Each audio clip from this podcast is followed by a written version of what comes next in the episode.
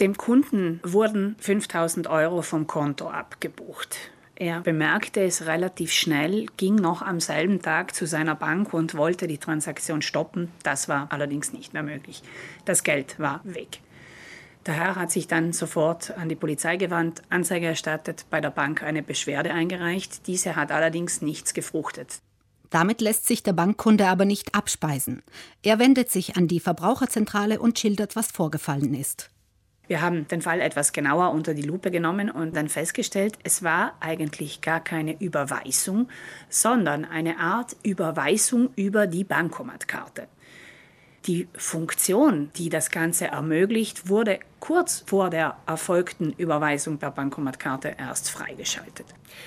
Nun sagen die in Europa gültigen Normen, das ist im Spezifischen die Payment Services Directive 2, also die Zahlungsdienste Richtlinie 2, dass bei solchen Online-Transaktionen es immer eine Zwei-Faktoren-Identifizierung des Kunden braucht, damit man ganz sicher gehen kann, dass hier eben kein Schindluder getrieben wird.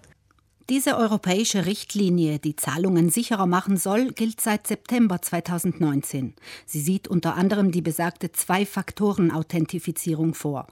Praktisch bedeutet das, jeder Geldtransfer, der über einen Distanzkanal erfolgt, also Telefon, Homebanking oder App, muss vom Auftraggeber doppelt bestätigt werden. Einmal mit den persönlichen Bankdaten samt Passwort und zusätzlich beispielsweise durch ein einmaliges Passwort, das er per SMS geschickt bekommt.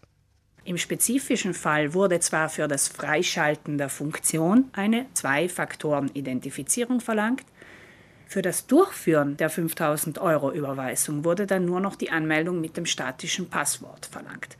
Und das ist klarerweise im Widerspruch zu den gültigen Normen.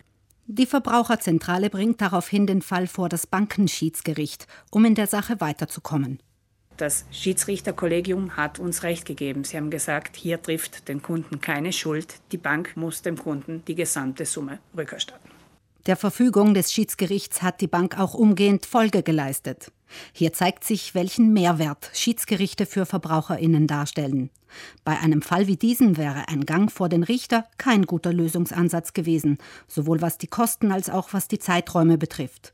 Um einem Identitätsklau im Netz so gut wie möglich vorzubeugen, empfiehlt Kunde Bauhofer, sich Zeit zu nehmen, wann immer es über Distanzkanäle ums liebe Geld geht.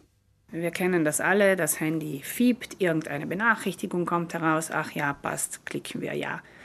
Das sollte keinesfalls passieren, wenn wir von einer Online-Banking-App sprechen. Lesen Sie sich genau durch, was man da von Ihnen jetzt möchte und fragen Sie im Zweifelsfall direkt bei Ihrer Bank nach, worum es denn geht. Wenn Sie E-Mails erhalten, wo Sie um Passwörter, um Zugangscodes, um Änderung von Mobilnummern und so gefragt werden, da sollten erstmal alle Alarmglocken anfangen zu schrillen.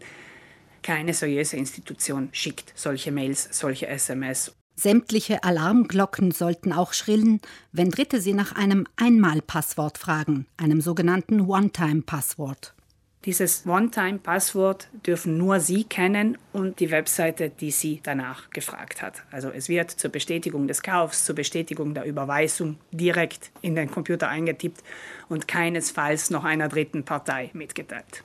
Immer ratsam, um nicht Betrügern aufzusitzen, ist es, die eigenen Kontobewegungen regelmäßig zu kontrollieren, damit bei Unregelmäßigkeiten die Beschwerdefrist von 60 Tagen nicht abläuft.